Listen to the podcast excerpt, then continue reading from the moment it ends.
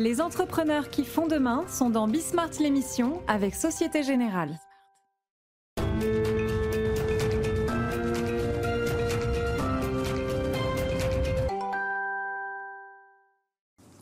Salut à tous, c'est euh, Bismart l'émission. On va repartir. On va repartir pour le coup avec un long entretien. On va prendre le temps. On va prendre le temps de discuter avec Patrick Artus, euh, un économiste dont alors la réflexion, mais surtout la pédagogie est euh, exceptionnelle. Voilà, je, le dis, euh, Patrick. Il écrit là un bouquin qui s'appelle L'économie post-Covid.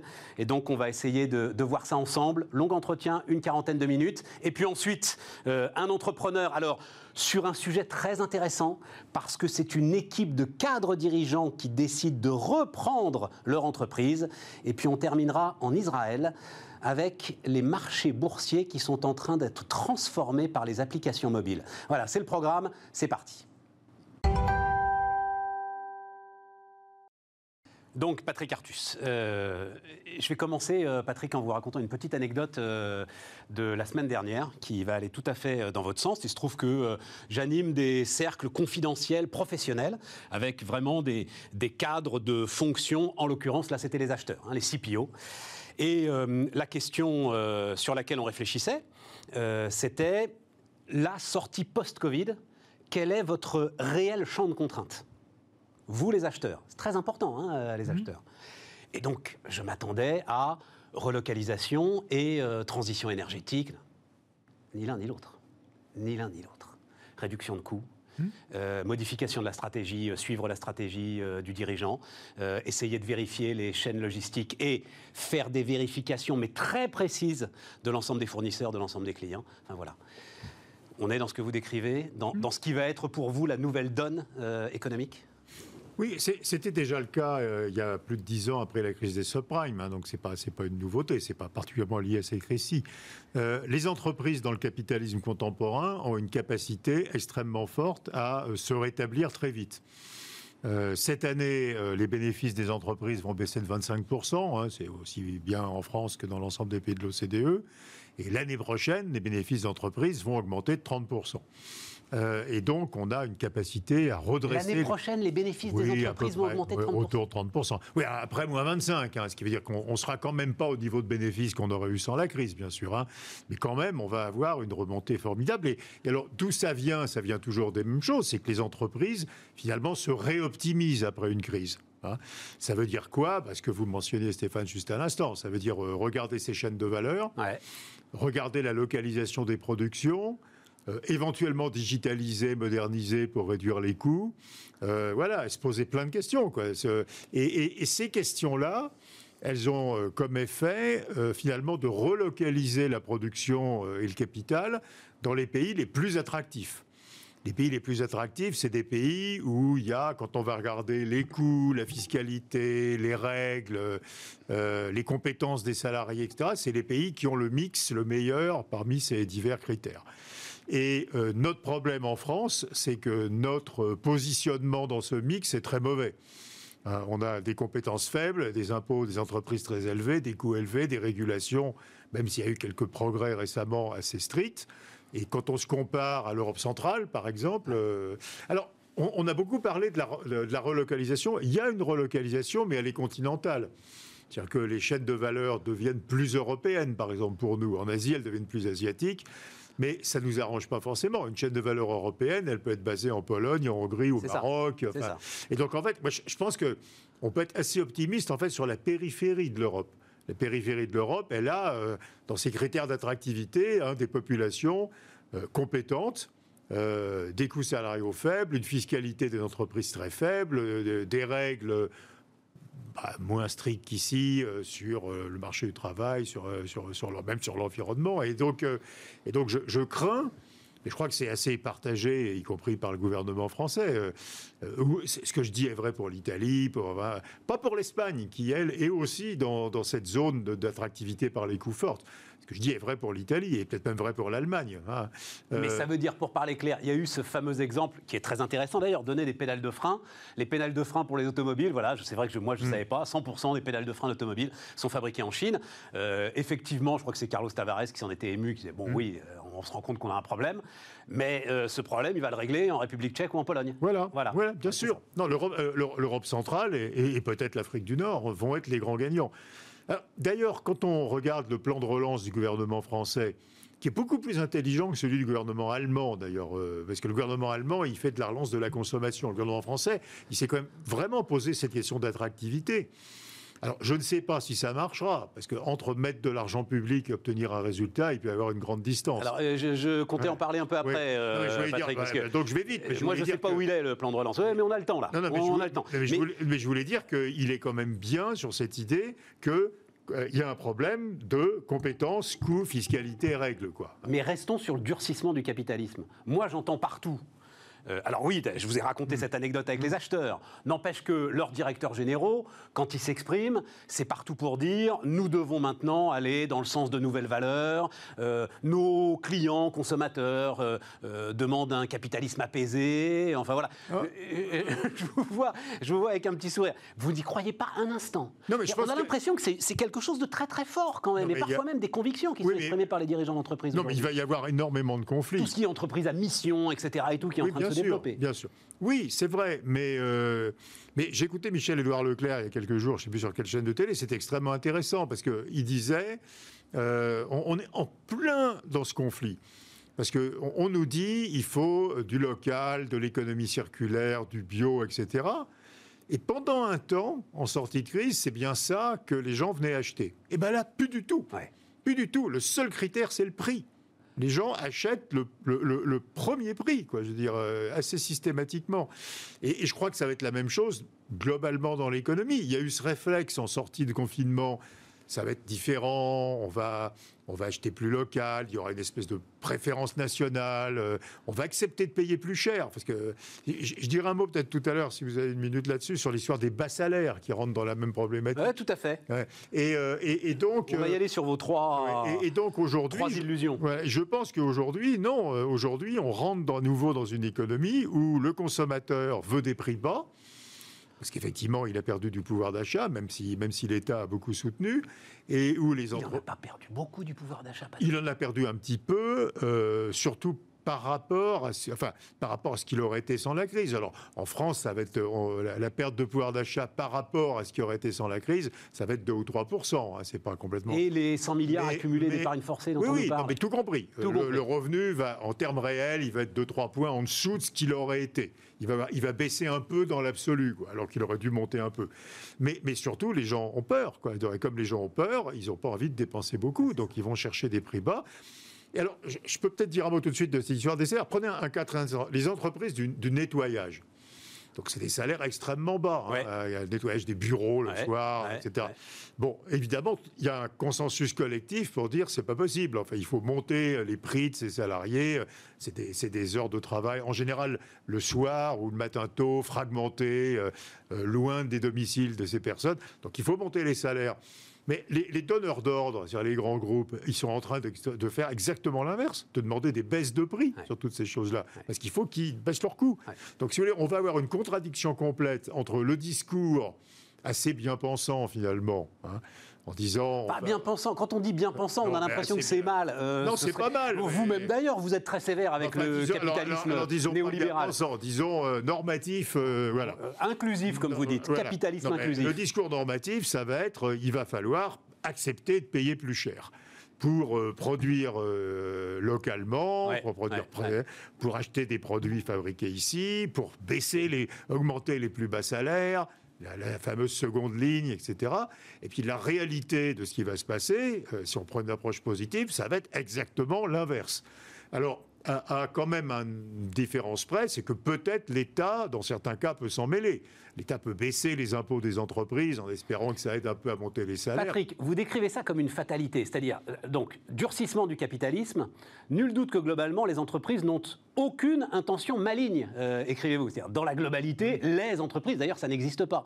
Mais chaque entreprise ont des propriétaires qui sont des actionnaires, qui prennent des risques, qui défendent, à juste titre, écrivez-vous, leurs intérêts et qui sanctionnent les dirigeants qui ne le font pas. Donc, à un moment, vous décrivez ça comme une fatalité, une politique maintenant de réduction de coûts, de restauration des marges et euh, Ben, d'essayer de euh, s'attaquer à ce qu'on appelle dans les bilans à la bottom line, puisque le chiffre d'affaires il va pas repartir. On va essayer au moins sur le résultat de limiter les dégâts.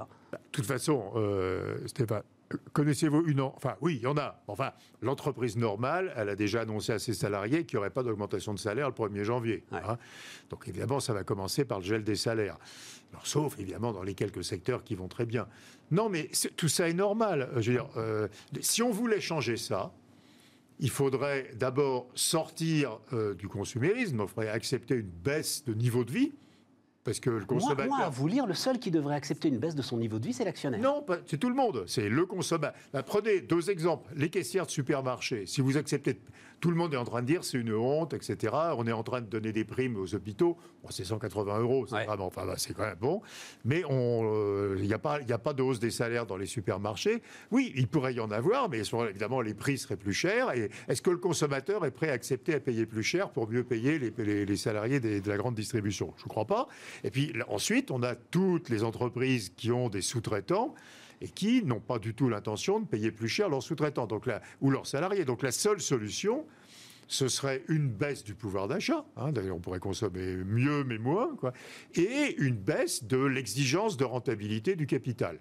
Alors, cela, le problème, c'est que l'exigence de rentabilité du capital, qui pour moi est un problème central, Central. Vous l'écrivez Ouais. central. Et c'est pas le premier bouquin dans lequel vous non, l'écrivez. non, mais, mais- et ça s'aggrave parce qu'il y a 20 ans, on demandait 12 ou 13 ou, enfin disons 15, mais c'était plutôt 12 ou 13% de rentabilité du capital, quand les États payaient 7 ou 8% sur leurs dettes. Voilà. Donc on disait, il y a euh, 4 ou 5% de primes de risque d'entreprise, c'est parfaitement légitime.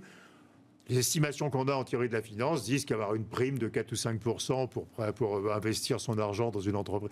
Mais aujourd'hui, on a toujours une demande de rentabilité du capital de 12 ou 13% quand les États s'endettent à zéro. Donc la prime de risque d'entreprise, elle est passée à 12 Et donc ceci, pour faire 12 de rendement du capital dans un monde de taux d'intérêt zéro et dans un monde où il n'y a pas d'inflation, ben, il y a assez peu de solutions. Il y en a une qui est évidemment une position de monopole. Alors d'où tout le débat, particulièrement aux États-Unis d'ailleurs, hein, sur le retour des positions dominantes. Absolument. Et c'est pas que les GAFA, hein, c'est tous les secteurs d'activité. Absolument. Deuxième possibilité, c'est les délocalisations dans des pays pas chers. Troisième possibilité, c'est de baisser les salaires. quoi. Hein, euh, voilà. Et puis il n'y a pas tellement. Après, indexement, on peut prendre du levier d'endettement ou racheter ses Et ça, vous dites, c'est le résultat de.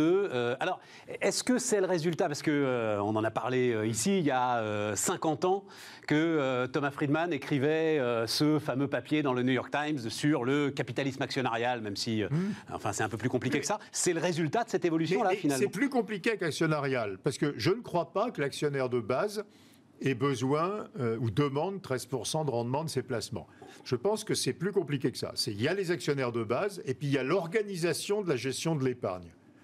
Et en fait, euh, l'actionnaire de base, voilà, regardez les grands fonds de pension d'Europe du Nord. Ils ont absolument pas des, euh, des- ils ont comme exigence de rentabilité ce qui permet de payer les retraites dans 30 ans.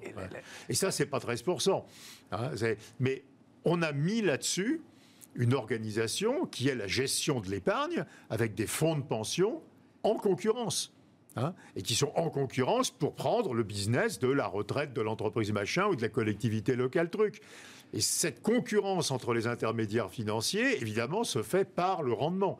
Donc, ce qui fabrique l'exigence de rendement élevé, c'est pas tellement une exigence de rendement élevé de l'épargnant de base, qui se contenterait euh, de rendements beaucoup plus faibles, en fait, que c'est, c'est, c'est, c'est le résultat de la structure de concurrence pour la gestion de l'épargne.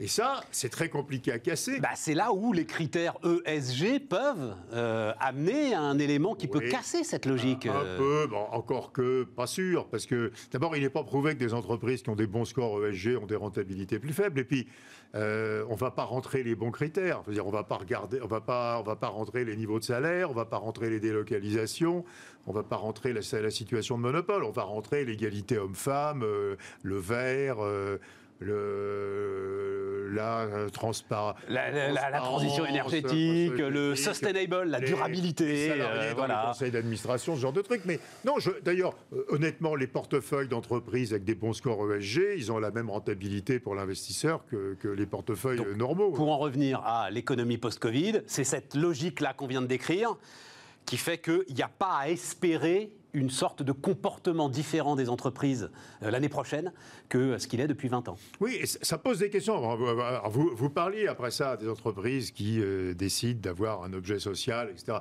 Euh, moi, je suis extrêmement favorable à ça. Mais la question, c'est est-ce que ces entreprises poussent le courage jusqu'à la remise en cause de leurs objectifs de rendement des fonds propres? Est-ce qu'elles disent, voilà, moi, je, suis dans cette branche-là, je vais faire ce business différemment vis-à-vis de mes salariés, vis-à-vis de mes clients, vis-à-vis de mes implantations productives, et donc je ne donnerai à mes actionnaires que 8% de rentabilité du capital et pas 13%. Euh, Est-ce qu'elles disent ça? Je n'ai pas entendu le dernier bout de la phrase. Je suis pas contre, euh, je ne fais pas du tout d'anticapital. non, mais il faudrait poser la question à, à Brice Rocher, et en l'occurrence, c'est capitalisme familial. Donc, euh, mais à mon avis, peut-être que oui. ça, Brice, oui, Ouais, Brice Rocher, Danone, enfin voilà. Voilà, là. Euh, mais peut-être que oui. euh. Euh, Peut-être que oui. Peut-être que oui. Mais je pense que c'est vraiment la Mais chose. c'est la clé. C'est la, la clé parce que, à nouveau, dans un monde où les États se financent à zéro ou en négatif, une entreprise qui veut 13 de rendement de ses fonds propres, elle peut pas le faire normalement. Alors, une entreprise très innovante, oui, parce qu'elle, mais, mais pas l'ensemble des entreprises. L'ensemble des entreprises ne peut pas faire 13 quand la rentabilité globale est de zéro. Vous, vous dites, le, le- le- donc, euh, dans ce chapitre-là sur les entreprises, vous dites, de toute façon, pour changer les choses, euh, il faudrait des États euh, qui puissent prendre les choses en main. Euh, ils ne sont pas là, défaillance des États.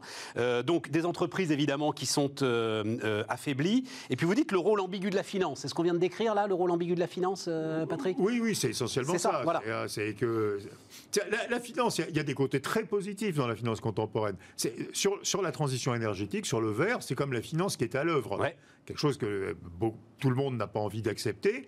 Ce qui pousse les entreprises à changer, c'est euh, la finance, c'est leurs actionnaires, c'est les grands fonds d'investissement qui, eux, euh, se mettent à être extrêmement exigeants. Et, donc la problématique maintenant dans les conseils d'administration qui est, ben, il faut pas que je perde mes actionnaires, euh, elle vient bien de la finance. Donc la finance a ce rôle extrêmement positif de pousser euh, la transition énergétique et, et environnementale. Mais l'autre côté de la finance, c'est celui qu'on envisageait avant, c'est cette espèce de concurrence qui s'est formée du coup, une norme de rendement de, de- de l'argent qui est trop élevée. Quoi. Pourquoi est-ce que les dividendes, c'est un faux débat, euh, Patrick Artus, au regard de tout ce qu'on vient de dire? Bah, parce que c'est pas les dividendes le sujet. euh, bah, Ça fait partie du rendement du Oui, capital. c'est- les- les- euh, c'est compliqué parce que les, après, après euh, enfin, Vous le- fustigez le le- rachat d'actions, enfin vous fustigez, vous constatez que euh, certaines entreprises sacrifient une partie de leurs fonds propres euh, pour racheter leurs actions et faire monter les cours, donc euh, Le- le- pour servir l'actionnaire. Le dividende, c'est pas le beau sujet, parce qu'en fait, la- le, le rendement pour l'actionnaire, il est surtout, alors pas toutes les semaines, hein, mais il est surtout servi par la hausse de la, de Par la hausse des valeur- indices. de la valeur boursière de Ouais. l'entreprise. hein. Le, le taux de dividende en Europe, il est, il est de 3%, aux États-Unis, il est de 1,5%, donc c'est pas les dividendes de sujet. Non, le, le vrai sujet, c'est euh, bah, chaque fois qu'une entreprise investit 100, euh, elle veut un rendement après impôt de 12 ou de 13. Quoi. Et pour faire 12... Alors, à nouveau, si je suis hyper sophistiqué avec un nouveau produit, un brevet, je peux même faire 30. Quoi. Ouais, Pas- ça- ouais, ça- ouais, ça- ouais, ça- ouais. euh, mais mais l'ensemble des entreprises à un instant donné ne peut pas faire 13. Quoi. Et pour faire 13, il faut les, les distorsions dont on parlait avant. Vous donnez pas la réponse, euh, et je pense que euh, la banque dans laquelle euh, vous travaillez, en l'occurrence euh, BPCE, doit encore se gratter la tête. Qu'est-ce qu'on fait des PGE Qu'est-ce qu'on fait Vous décrivez une économie française et des entreprises qui sont dramatiquement, dites-vous, maigres en fonds propres. Mm.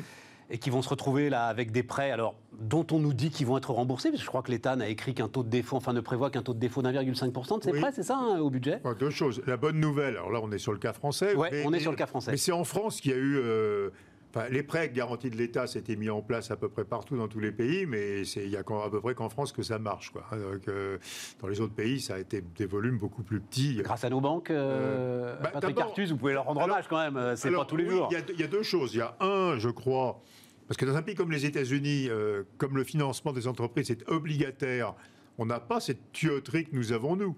Une, banque française, elle, elle s'est prêtée à ses clients, elle les connaît, elle, connaît les dirigeants, elle peut les appeler. obligataire, ça veut dire financement de marché. Hein, aux, États-Unis. Voilà. Euh, aux États-Unis, quand la Réserve fédérale a dit j'ai de l'argent à prêter aux PME, elle s'est demandé il n'y a, ben, a, pas de canal, quoi, parce qu'il n'y a pas les banques, les, banques américaines ne prêtent pas aux entreprises. Donc c'est, donc c'est voilà. Mais euh, le, non, alors si on revient sur le cas français, euh, D'abord, la, bonne nouvelle, si on veut, c'est que 60% des crédits euh, ont été tirés mais n'ont pas été dépensés. Ils sont stockés en trésorerie, donc ils sont remboursables. Dès que l'entreprise sera rassurée sur l'avenir, elle le remboursera. en fait, on a 40% où, où, le crédit a été utilisé. Après, euh, ça pose une question beaucoup plus large qui est il faudrait développer les instruments d'investissement en fonds propres dans les PME ETI qui sont très sous-développés. euh, il y a l'initiative de BPI, hein, de ce fonds ouvert aux particuliers qui ont 5 000 euros à mettre là-dedans, qui est une très bonne initiative. Ça évitera les scandales dont vous avez sûrement parlé, hein, qui est que je faut absolument pas que les Français prêtent toutes leurs économies à une entreprise, ou comme les Chinois, à une plateforme de crowdfunding qui a prêté à trois entreprises. Euh, si vous prêtez un fonds où il y a 3500 entreprises qui empruntent, au moins vous... 1500 là, hein, c'est 1500 lignes, hein, BPI. Bah, ça va. Tout va bien c'est une très très bonne initiative, euh, alors que ça, c'était réservé normalement aux clients des banques privées avant ce genre d'investissement. Et puis après, il faut changer les règles et le comportement des assureurs. Mais pour, les assureurs ne sont pas de mauvaise volonté. Les assureurs ont des règles. C'est là que l'État est totalement schizophrène. Les règles des assureurs sont faites pour que les assureurs financent les États. C'est ça. Voilà. Et maintenant, les États disent aux assureurs, c'est pas bien, vous financez pas les PME et les ETI en fonds propres. C'est ça. Les assureurs disent, ah oui, peut-être, mais enfin, vous avez mis en place des règles qui sont une énorme incitation à ne pas le faire. Hein. Euh, et donc, maintenant que c'est la Banque centrale qui finance massivement les États, on pourrait effectivement lâcher la bride aux assureurs. C'est d'autant plus frustrant que euh, on a quand même 1400 milliards d'euros d'argent dans l'assurance en France. Si on en mettait 3% dans les PME, on a réglé le problème de fonds propres. Donc il ne s'agit pas de basculer tous les portefeuilles d'assureurs.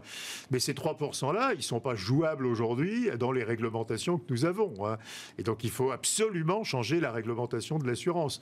D'abord, les taux d'intérêt... Il n'y a rien qui indique que ça puisse se faire à court terme, Patrick. rien, rien. Non, je vous appelle, c'est un truc qui doit être voté par le Parlement européen, donc forcément ça mettra quelques années. Mais il y a quand même un assez grand consensus. On va vivre dans un monde de taux d'intérêt ultra bas très longtemps. Donc à un certain moment, même les épargnants n'auront pas envie de prêter leur argent à moins de 1% par an à un assureur.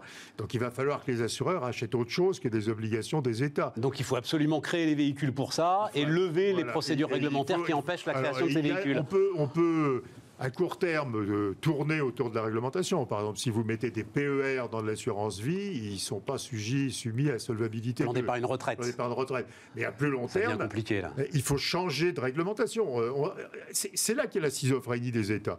Parce que toute la réglementation des banques et des assureurs aboutit à ce que toute notre intermédiation financière en Europe a une énorme incitation à acheter de la dette publique. Hein? Et après, évidemment, le même État qui a mis ça en place dit mais les gars, c'est pas bien, vous financez pas les PME. Alors, ce qui nous amène à, euh, c'était un précédent bouquin, euh, ce que vous appeliez la folie des banques centrales, euh, Patrick Artus. Heureusement qu'elle est là, la folie des banques centrales, quand même. Ah bah, heureusement qu'elle est là. faut, faut, oui, je suis un peu choqué. Alors, d'abord, je suis pas content du débat aujourd'hui. Je vais vous dire pourquoi dans une seconde, parce que y compris des gens normalement très éminents et très capables, disent de grosses bêtises. Euh, sur, l'annulation de la dette Sur la dette, euh, sur la dette, mais je vais y revenir. Euh, il ne faut pas être critique de ce qui a été fait. Il n'y avait pas d'autre choix. On est d'accord. quand on a la menace que la moitié des entreprises disparaissent, on fait 10 points de PIB de déficit public. Les Américains ont fait 19, hein, euh, et on n'a pas à le regretter. Et pour pouvoir faire 10 points de PIB de déficit public, il fallait que ce soit la Banque centrale qui achète des émissions des États, parce qu'on ne pouvait pas placer ça euh, à des taux d'intérêt décents. Donc ce qu'on a fait, il n'y a pas à avoir de remords, on a émis cette dette et on l'a fait acheter par les banques centrales. Alors juste ma note de bas de page euh, pour la compréhension, tout se passe exactement comme si on n'avait pas émis la dette. Hein. Si la Banque centrale avait directement euh, financé les dépenses publiques par la monnaie. Tout à fait. On émet la dette parce qu'il y a un truc qui s'appelle le, traité de Maastricht et qu'on n'a pas le droit de le faire. Mais il faut comprendre que cette dette, elle n'existe pas. L'État français n'a pas 117% de taux d'endettement par rapport au PIB. Sa vraie dette, c'est la dette qui n'est pas détenue par la Banque centrale, qui va être de l'ordre de 85% et qui n'a pas monté depuis 10 ans en fait. Hein. Euh, donc en fait, on n'a pas du tout de problème de dette publique. Donc euh, tous les gugus qui remplissent les journaux avec des propositions pour réduire l'endettement public, il euh, bah, faut me les renvoyer à l'université. On va les, non, mais c'est, Patrick Artus, c'est très important ce que vous venez de dire. Oui, mais je suis Vous êtes une sommité parce que beaucoup d'agents économiques sont paralysés par cette ah histoire quand même. Mais un jour, il va falloir rembourser. Mais occupez-vous de vous. voilà. alors, alors, ce qui est très intéressant, c'est que par contre, ça a quand même été compris, et y compris d'ailleurs, euh, vous savez, il y a un truc qui s'appelle Jackson Hole, qui est le débat des banques centrales, qui était, je crois, il y a trois semaines. Et là, il y avait tout un débat sur le fait qu'en réalité, les banques centrales se finançaient à très court terme puisqu'elles se financent en créant de la monnaie. Alors c'est une forme de monnaie assez particulière, puisqu'en fait c'est de la monnaie qu'on appelle deux banques centrales, mais rentrons pas dans ces détails. C'est de la monnaie, quoi. Et donc en réalité, elles n'ont pas du tout émis de dette obligataire, elles ont émis de la monnaie. Hein. Alors, pour, pour, que vos auditeurs, Stéphane, comprennent bien, en fait, la, Banque de France, elle appartient à l'État français. Et elle verse ses profits à l'État. C'est une filiale à 100% de l'État. Donc, il faut regarder le bilan consolidé. Hein, on a le droit de consolider. Et le bilan consolidé de l'État et de la Banque de, la Banque de France, bah, à son passif, il y a que la dette qui n'est pas détenue par la Banque de France. Le reste, c'est une créance de l'État sur lui-même. Hein. Donc voilà. Donc c'est pas un problème de dette, c'est un problème de monnaie. On a énormément augmenté la partie de, finance, de la dette publique qui est financée par de la création monétaire. Et, donc là, normalement, il devrait y avoir un risque d'inflation. Or, il n'y a pas d'inflation. Alors, il y en a pas. Alors, il faut pas. Inflation des actifs, oui, euh, immobilier. inflation des actifs, c'est évident. C'est évident. Euh, parce que quand on crée de la monnaie, à un certain moment, euh, quand on aura un vaccin, les gens se diront bon, bah, maintenant qu'on n'a plus trop de risques, qu'est-ce que je fais de cette monnaie? Je vais acheter des actions, je vais acheter de l'immobilier, je vais acheter du private equity, donc il y aura inflation des actifs. Est-ce qu'il y aura inflation, inflation? Ça dépend un peu. Si une partie de cette monnaie est consommée, ça, ça c'est bien quelque chose qui pousse les prix vers le haut. Euh, les vrais prix, quoi, je veux dire. Donc on verra, il y aura peut-être un petit peu d'inflation. On ne le sait pas encore, parce que là, on a... Malgré la baisse des prix de l'énergie, malgré ce qu'on raconte sur les nouvelles technologies déflationnistes. Un petit peu, d'inflation. D'abord, on peut le prendre à l'envers. Si on n'avait pas créé toute cette monnaie, L'inflation, c'est zéro cette année, en gros. Ça serait quoi? Ça serait peut-être moins 5. Ouais. c'est ça. Il faut voir ce que ça serait. Et donc une déflation profonde. Et, donc, euh, donc y a, bon, mais ça veut dire donc c'est pas la folie des banques centrales, euh, Patrick. Ah elles, font ça depuis 10 euh, ans, d'accord, mais... alors, non, mais ce que, ce que, ce que je dis, c'est nous n'avons aucun débat démocratique et transparent sur le fait qu'il y a un coût à cette politique puisque finalement le consensus. Alors, il y a ceux qui hurlent sur la dette, mais ça, ils juste Le résultat, vous, ce qui vous intéresse, c'est les taux négatifs, et bah, c'est le coût. Ce qui m'intéresse, c'est que quand on euh, quand on met en place des taux d'intérêt à long terme qui vont être euh, autour de zéro pendant longtemps et négatifs en termes réels pendant longtemps, un, évidemment, on fait apparaître des bulles sur les prix des actifs. Donc, si on a une bulle immobilière, par exemple, c'est quand même le pire qui puisse arriver à une société, la bulle immobilière. La classe moyenne pourra bientôt plus se loger, quoi. Hein, bon. Et deux, bah, les épargnants euh, prêtent leur épargne à l'État à taux négatif. Donc, ils n'auront pas de retraite. Donc, il faut comprendre que c'est un vrai impôt. C'est un vrai impôt, c'est pas un impôt euh, théorique, c'est un vrai impôt.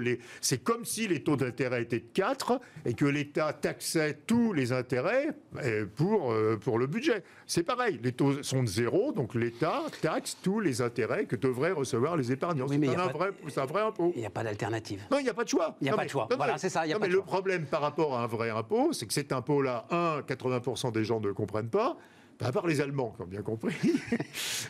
Et deux, il n'a pas été discuté au Parlement, cet impôt-là. Hein? Donc c'est quand même très antidémocrate. Alors ça pose une question, Stéphane, profonde, qui est la question de l'indépendance des banques centrales.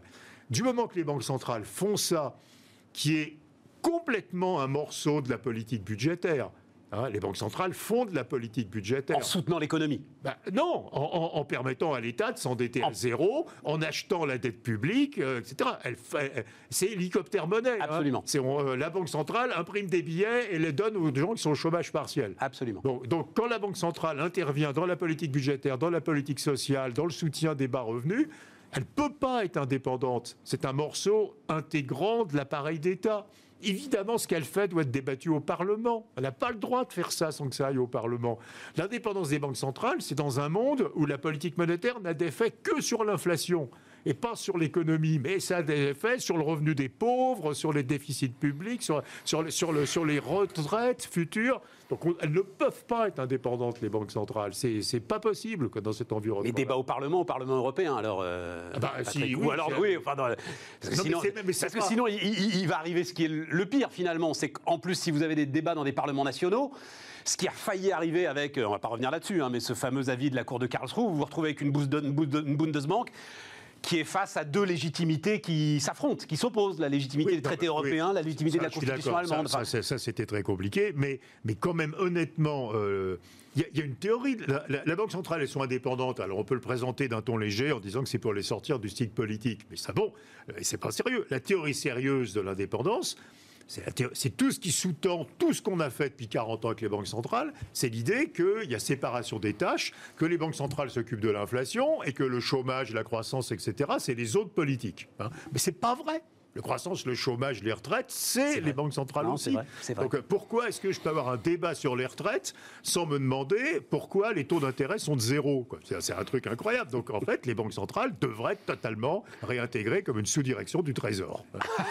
Oui, mais vous arriveriez à la même conclusion, qu'il n'y a pas d'alternative et que de toute façon, il faut que ces taux d'intérêt restent à zéro et il faut qu'on trouve un moyen de vivre avec parce que euh, sinon, c'est tout le système qui s'effondre. Non, non, mais je, je- je ne critique Non, non, mais je- pas ce qu'on a fait. Et, et alors, Je- c'est- je dis- on a le temps, mais le temps tourne. Il nous reste 10 minutes. Oui. Euh, euh, Bon. euh, un hiver. Alors, le, le fameux cas, là, c'est-à-dire en termes de conjoncture et donc de plan de relance. Comment est-ce que vous voyez les choses là dans. Bah, le, cas, le cas, ça complique beaucoup les choses. Parce donc que le cas, hein, je le dis rapidement, mais vous l'avez tous vu, hein, c'est des secteurs qui vont très très bien et des secteurs qui vont très très mal. Ce qui n'est jamais vu dans une crise économique. D'habitude, c'est tout le monde va mal en même temps, tout le monde va bien en même temps. Oui, exactement. Et alors, euh, ça complique beaucoup les choses parce que le, le dispositif qu'on met en place dans tous les pays, hein, c'est pas que la France, c'est un dispositif très protecteur. hein. Donc, il y a des prêts avec les garanties des États, il y a du chômage partiel, il y a des aides sectorielles, il y a des aides spéciales aux secteurs en grande difficulté, etc.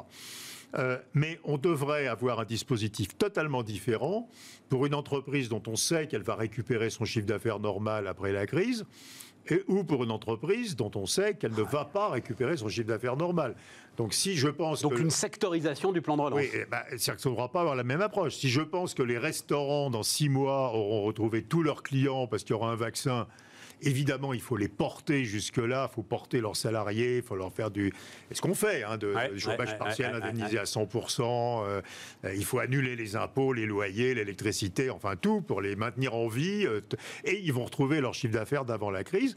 Mais si... euh, Le tourisme, vous dites le tourisme. Mais je n'en sais rien. va Alors prendre des des- Ah, bah, vous n'en savez rien, vous l'écrivez quand même. Oui, oui, il y a non, sans doute non, des après, coups. il y a des secteurs où on sait que ça va mal se passer. Voilà. Bon, l'aéronautique, on sait que les chiffres d'affaires sont durablement plus bas.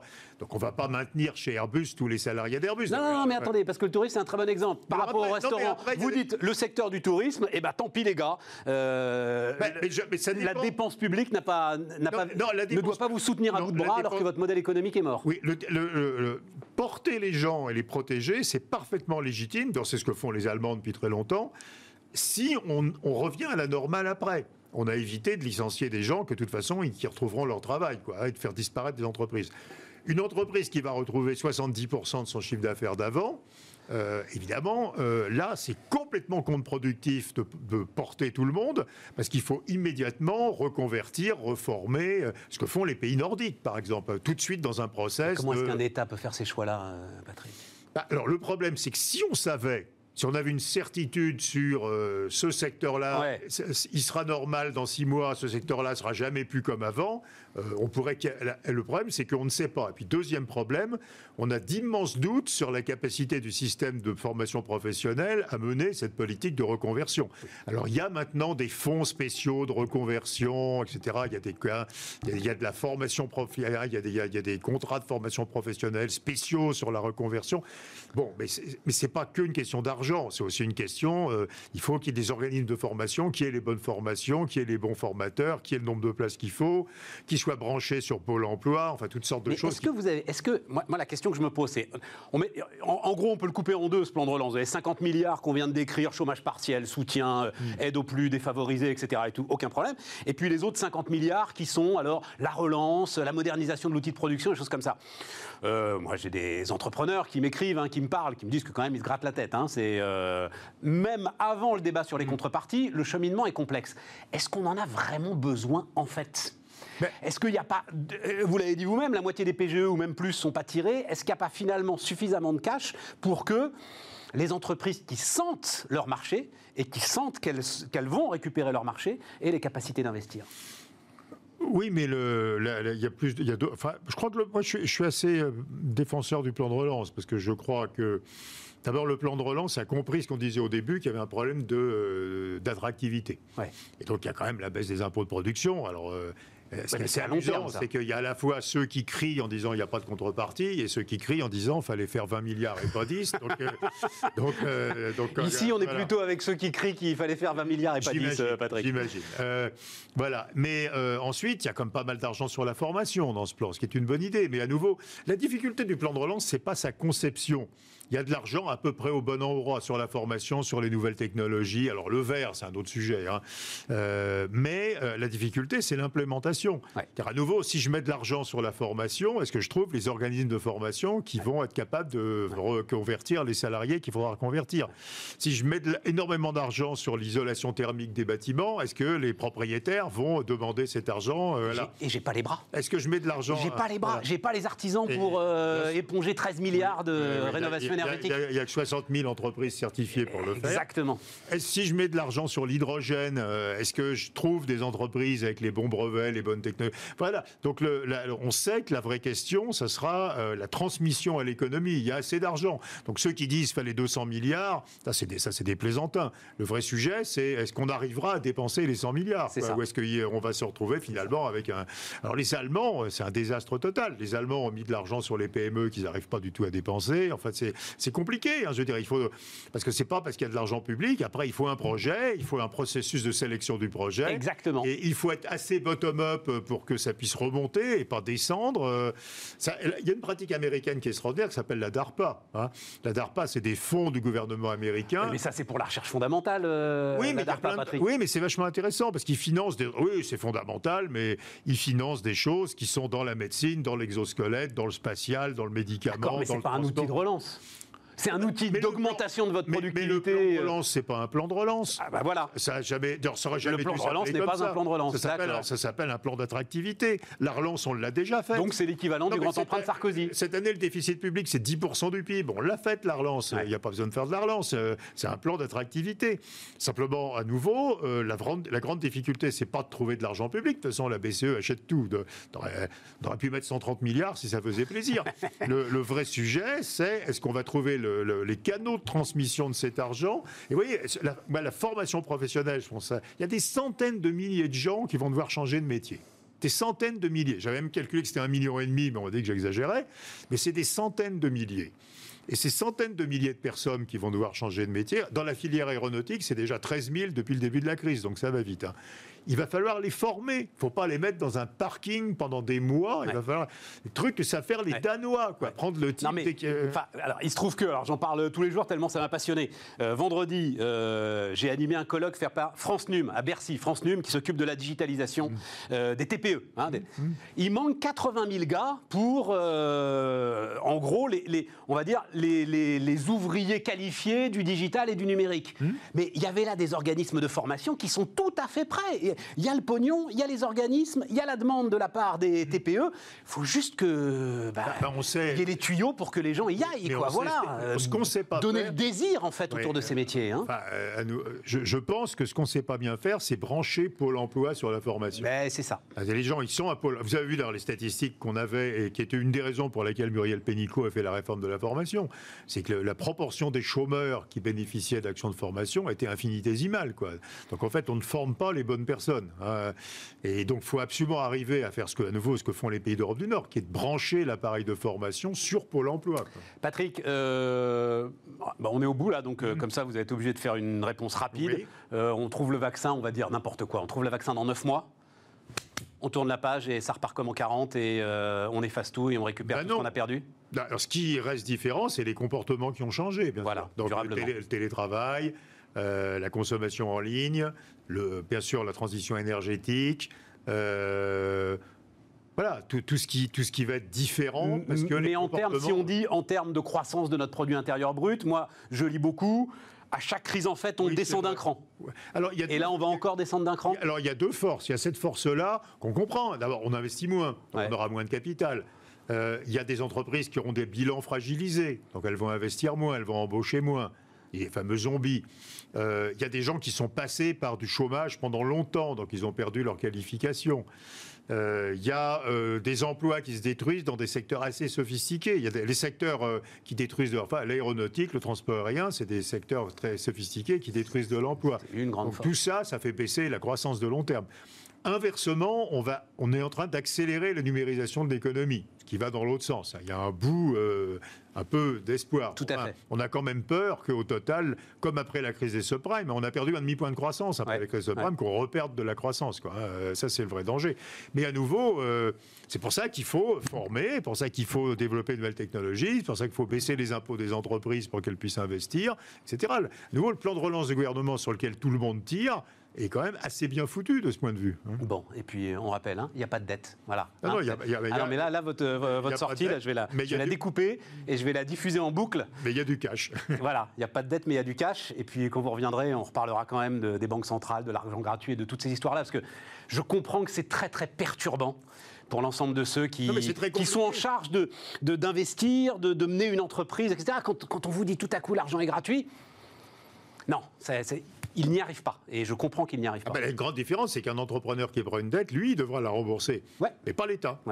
Et donc, euh, quand on dit qu'il faudra rembourser cette dette, la réponse est non. Cette dette, elle est comme si elle n'avait jamais été émise. Patrick Artus était avec nous sur Bismart, les entrepreneurs, justement, tout de suite. On repart donc. Euh, alors, euh, je le disais, Eric Huguer, bonjour Eric. Bonjour Stéphane. Euh, président donc de XL Group. Oui. Euh, mais euh, alors XL Group, société de conseil et de formation spécialisée dans les domaines de l'excellence opérationnelle. Vous me dites un mot de, de ce que vous faites, Eric, parce que c'est la, c'est le rachat par les salariés évidemment qui, qui m'intéresse. En fait, notre, notre métier, c'est, d'améliorer, je dirais, la, la performance des, des, entreprises et par le développement de, de, des collaborateurs, notamment sur les techniques d'apprentissage, de résolution de problèmes.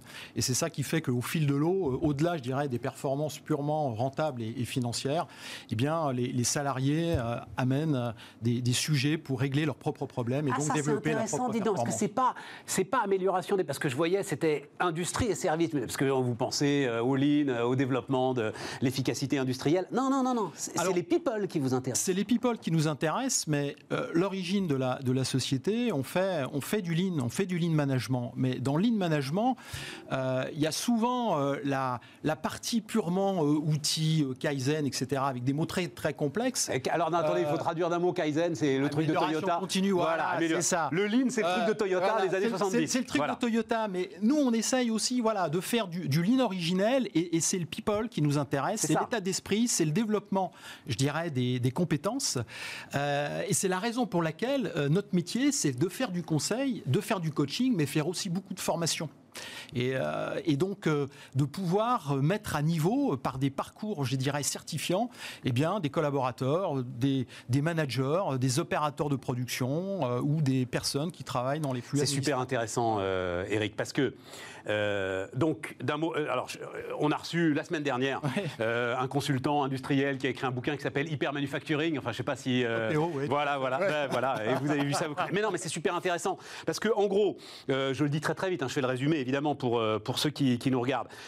Toyota années 70, c'est comme vous le dites, le lean, c'est-à-dire il faut un flux continu et réduire les stocks au maximum, mais aussi chaque people sur la chaîne est capable de résoudre en partie les problèmes. Et c'est vrai qu'on a eu tendance oui. à oublier cette partie-là pour aller sur le flux continu, la mécanisation, la robotisation, alors qu'en fait, les hommes de plus en plus vont devenir importants avec l'ensemble des datas qu'ils vont devoir gérer en flux continu euh, aujourd'hui. Et donc, c'est fondamental en fait le et, truc. Et hein. c'est là où c'est où c'est intéressant parce que c'est vrai qu'on a beaucoup de, de buzzwords en ce moment sur euh, la digitalisation, l'industrie 4.0, etc. Il est clair que euh, de plus en plus dans, dans, nos usines, y compris même dans les services transactionnels, on parle beaucoup de robotisation, de RPA, d'intelligence artificielle. Mais euh, l'idée d'une usine sans people, moi personnellement, en tant que consultant et ancien patron de prod et patron d'usine, ça me fait pas vraiment rêver. Donc l'objectif, c'est bien évidemment de combiner euh, le, le, lean originel avec euh, ben, euh, ce qu'on vit aujourd'hui, c'est-à-dire oui les tablettes, oui le traitement des data, oui l'analytics, oui les big data, etc. Donc ça c'est clair que c'est ça fait partie, je dirais, de, notre de notre ère et, c'est bien, mais voilà, c'est réconcilier le people qui est sur sa chaîne ou dans son atelier ou dans son service avec les outils, je dirais, numériques d'aujourd'hui. Il y a quelques années, un industriel m'avait dit, alors c'est un truc que je, je crois que c'est la première fois que la cite ici, j'adore ça, cette anecdote. Tu sais ce que c'est, euh, l'usine du futur? C'est un homme et un chien. L'homme pour donner à manger au chien, le chien pour s'assurer que l'homme ne touche à rien. Hein voilà, c'est ça le truc. mais c'est pas vrai. Mais en fait, je réalise. C'était il y a quelques années. Et en fait, tout le mouvement industriel me montre que non, finalement. à un moment, justement, dans la gestion de l'ensemble des sujets de production, les people vont rester indispensables dans l'usine. Ah ben, ça, c'est notre, je dirais, c'est vraiment notre, notre cœur de métier, c'est notre, notre passion, c'est aussi la raison pour laquelle on a, on a racheté la boîte, parce que avec l'ensemble des, managers et, des associés, puisqu'on avait déjà créé en fait une structure où moi j'avais 10% dans l'entreprise, et là on a complété puisqu'on a en fait racheté la, part du, du cédant majoritaire. Mais c'est aussi une passion et notre engagement euh, par rapport à, à l'intérêt qu'on peut avoir euh, sur le tissu, euh, je dirais, industriel français et suisse. Alors nous, on accompagne majoritairement des PME, des ETI, on travaille pour quelques grands groupes, mais vraiment notre cœur de métier, c'est d'accompagner des patrons de boîtes pour les amener à, sur, des, sur des sujets où ils vont bah, capter des parts de marché, où ils vont mieux travailler sur leur sérénité, la qualité des produits, etc. Et l'innovation aussi de, leur, de leurs propres produits. Français et suisse, parce que... On a une filiale, en fait, on a créé... On est dans les Alpes, hein, ce qu'on n'a pas encore vu, mais voilà, et on est dans les Alpes. On, hein, a créé en fait une, une filiale en Suisse en, 2014. Donc euh, on, accompagne pas mal de, de, boîtes, de PME industrielles euh, qui travaillent pour, pour la, filière, euh, je dirais, horlogère. donc ce sont des gens qui font de la machinerie spéciale et donc on développe avec eux des, des, programmes d'amélioration et des programmes de, de transformation. Eric, c'est deux mondes différents de chaque côté de, j'allais dire de la frontière, de chaque côté de la crête des Alpes. Ce que, ce que je peux constater, c'est qu'en Suisse, euh, ils n'ont pas désindustrialisé.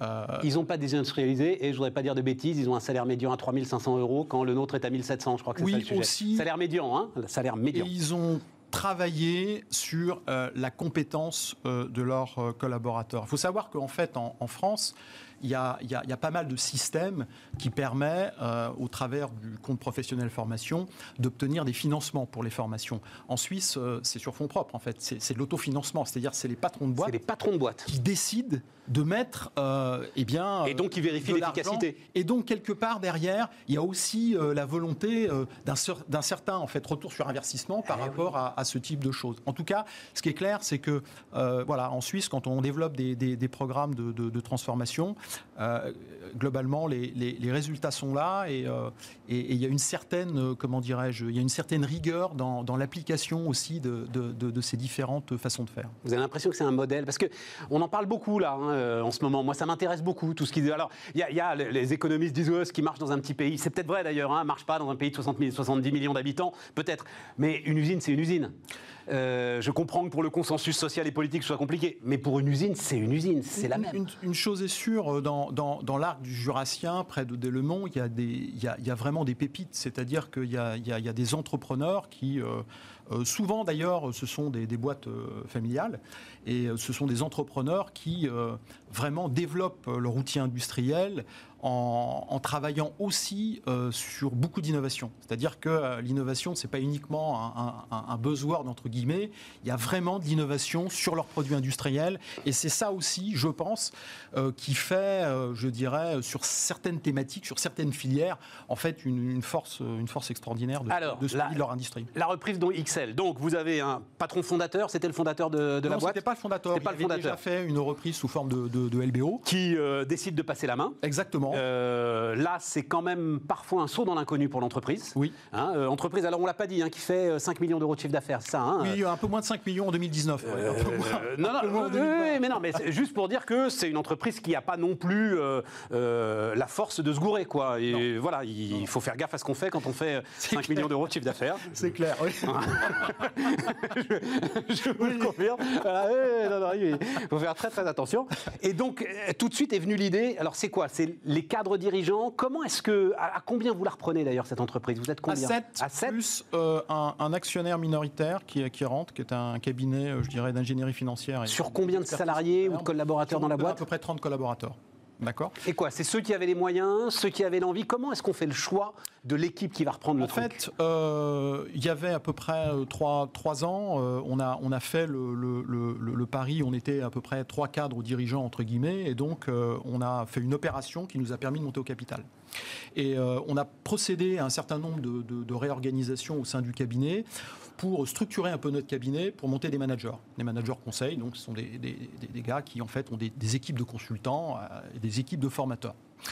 Et puis, il y a un peu plus d'un an, on, a réfléchi avec bah, ce qui était notre patron et on, a, on a imaginé, je dirais, une, une reprise que moi j'ai voulu collective.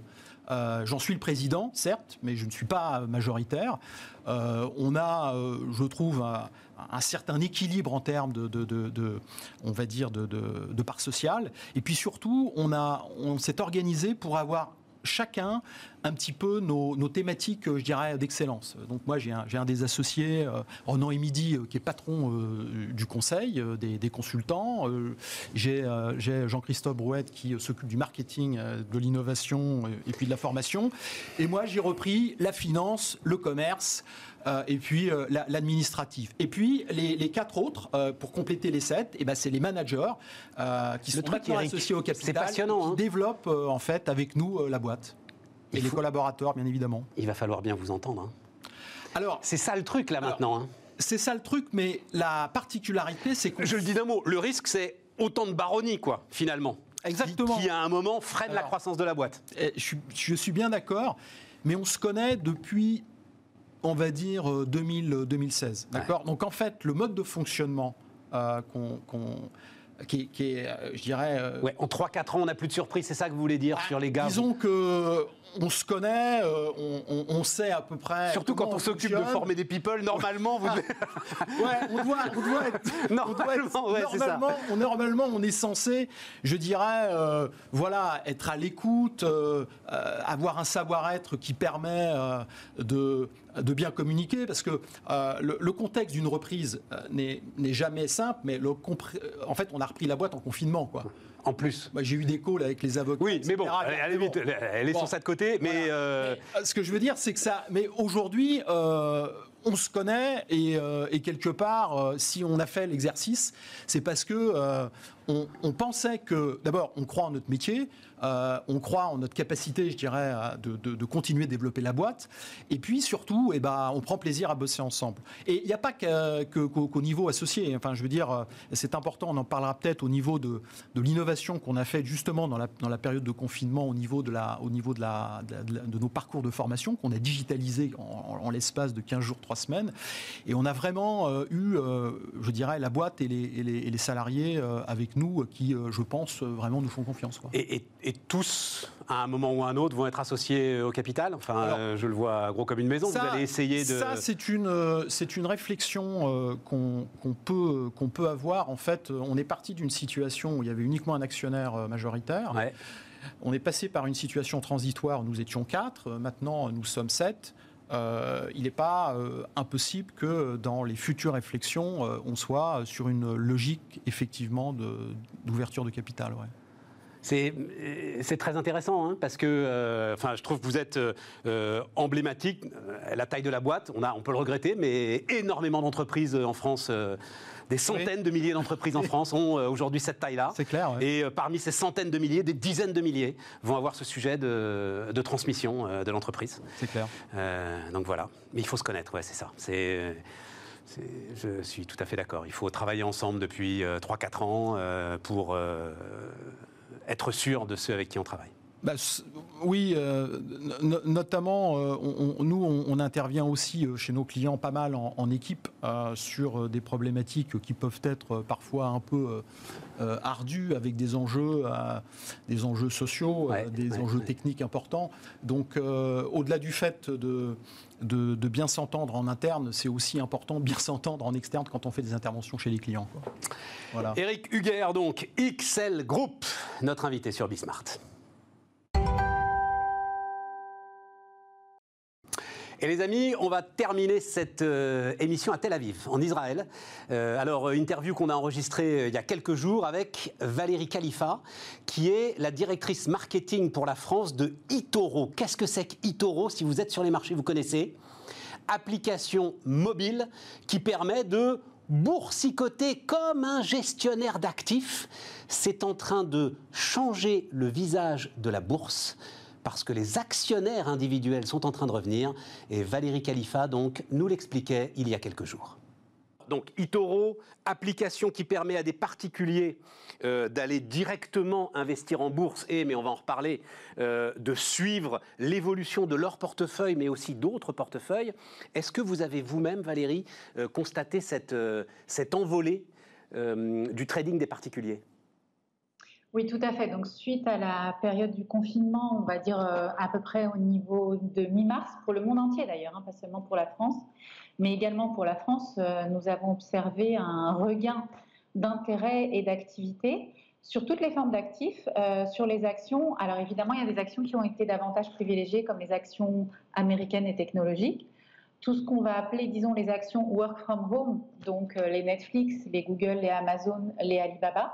Mais aussi, et ça c'était une très bonne surprise, quand on a regardé chez Itoro le top 5 des actions tradées, on s'est rendu compte qu'il y avait systématiquement dans ce top 5 deux actions françaises. Et ça, c'est une très bonne nouvelle parce que ça veut dire que les Français aiment leurs grandes entreprises. Donc, ils sont revenus sur l'investissement et technologique et, je dirais, sur les entreprises nationales. C'était quoi les, Valérie, Valérie, c'est quoi les deux entreprises? C'est lesquelles? Alors, écoutez, il y avait euh, Renault, je me souviens très bien. Et il y avait, alors pas toujours, euh, pas complètement française, mais on va dire européenne, en tous les cas, Airbus. Ouais, mais alors c'est ça, c'est ils aiment pas les. Mais ça, ça colle parfaitement avec le sentiment qu'on peut avoir. Ils aiment pas leurs grandes entreprises, ils aiment ce qu'on appelle sur les marchés le spiel. Vous, vous avez donné en fait à ces particuliers la possibilité de jouer d'une certaine manière au casino avec. Euh, c'est pas une critique hein, dans, ma, dans ma bouche, euh, on, en reparlera, mais, mais, globalement ils le vivent comme ça. Et donc c'était des actions qui étaient massacrées et ils ont assez intelligemment été euh, jouer des actions qui étaient massacrées. Effectivement, il y a eu ce qu'on appelle euh, une V-shape pendant le, en mi-mars, donc il y a une grosse chute des marchés qui sont remontés, qui sont remontés encore plus vigoureusement.